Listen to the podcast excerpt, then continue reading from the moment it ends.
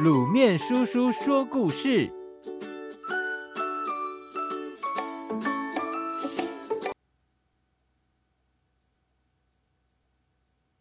小松鼠的陷阱。冬天就要到了，天气变得越来越冷，小松鼠开始忙着储备过冬的粮食。每天天还没亮，它就拉着小车子到大森林里去取。几天下来，小松鼠的树洞里便储满各式各样的坚果，有核桃、板栗和松子。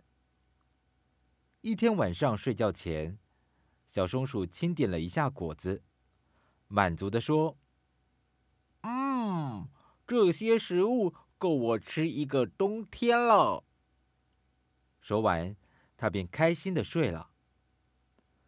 第二天早晨，当小松鼠再去检查树洞时，却发现坚果少了很多。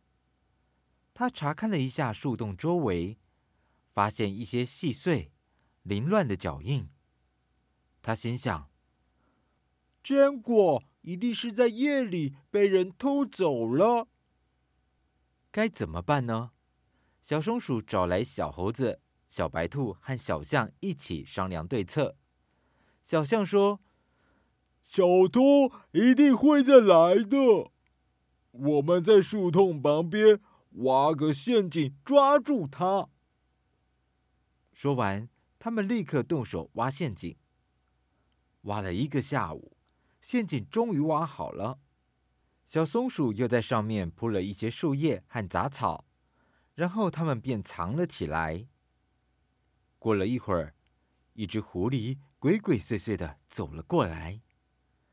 他前后左右的张望了一圈，确信没有人注意后，就快速的奔向树洞。谁知他前脚刚踩到草上，就一脚踏空，整个栽到陷阱里。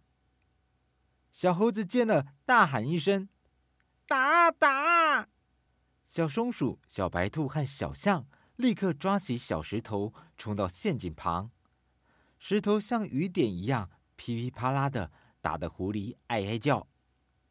小朋友，抓小偷的办法有很多种。小松鼠和伙伴们的智慧，在挖了一个陷阱，从而以逸待劳，轻轻松松就把小偷抓住了。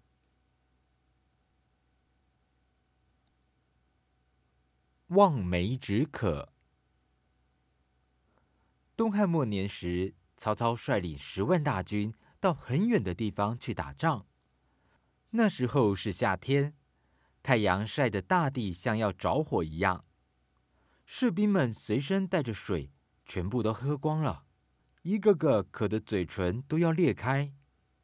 大家实在又渴又累，疲惫不堪，根本没有心思继续赶路，只想找一个有水的地方，痛痛快快的喝些水，然后休息一下。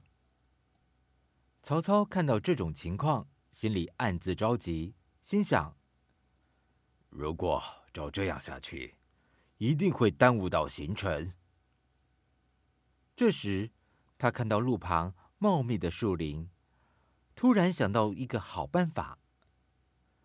曹操坐在马背上，指着前方，大声对士兵们说：“你们看，前面有一大片梅林。”树上结满了酸甜可口的梅子。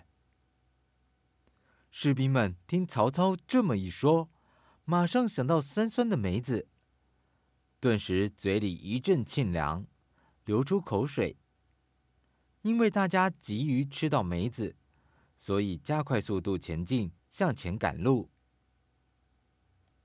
过了不久，曹操的大军就到了一个有水的地方，大家喝完水。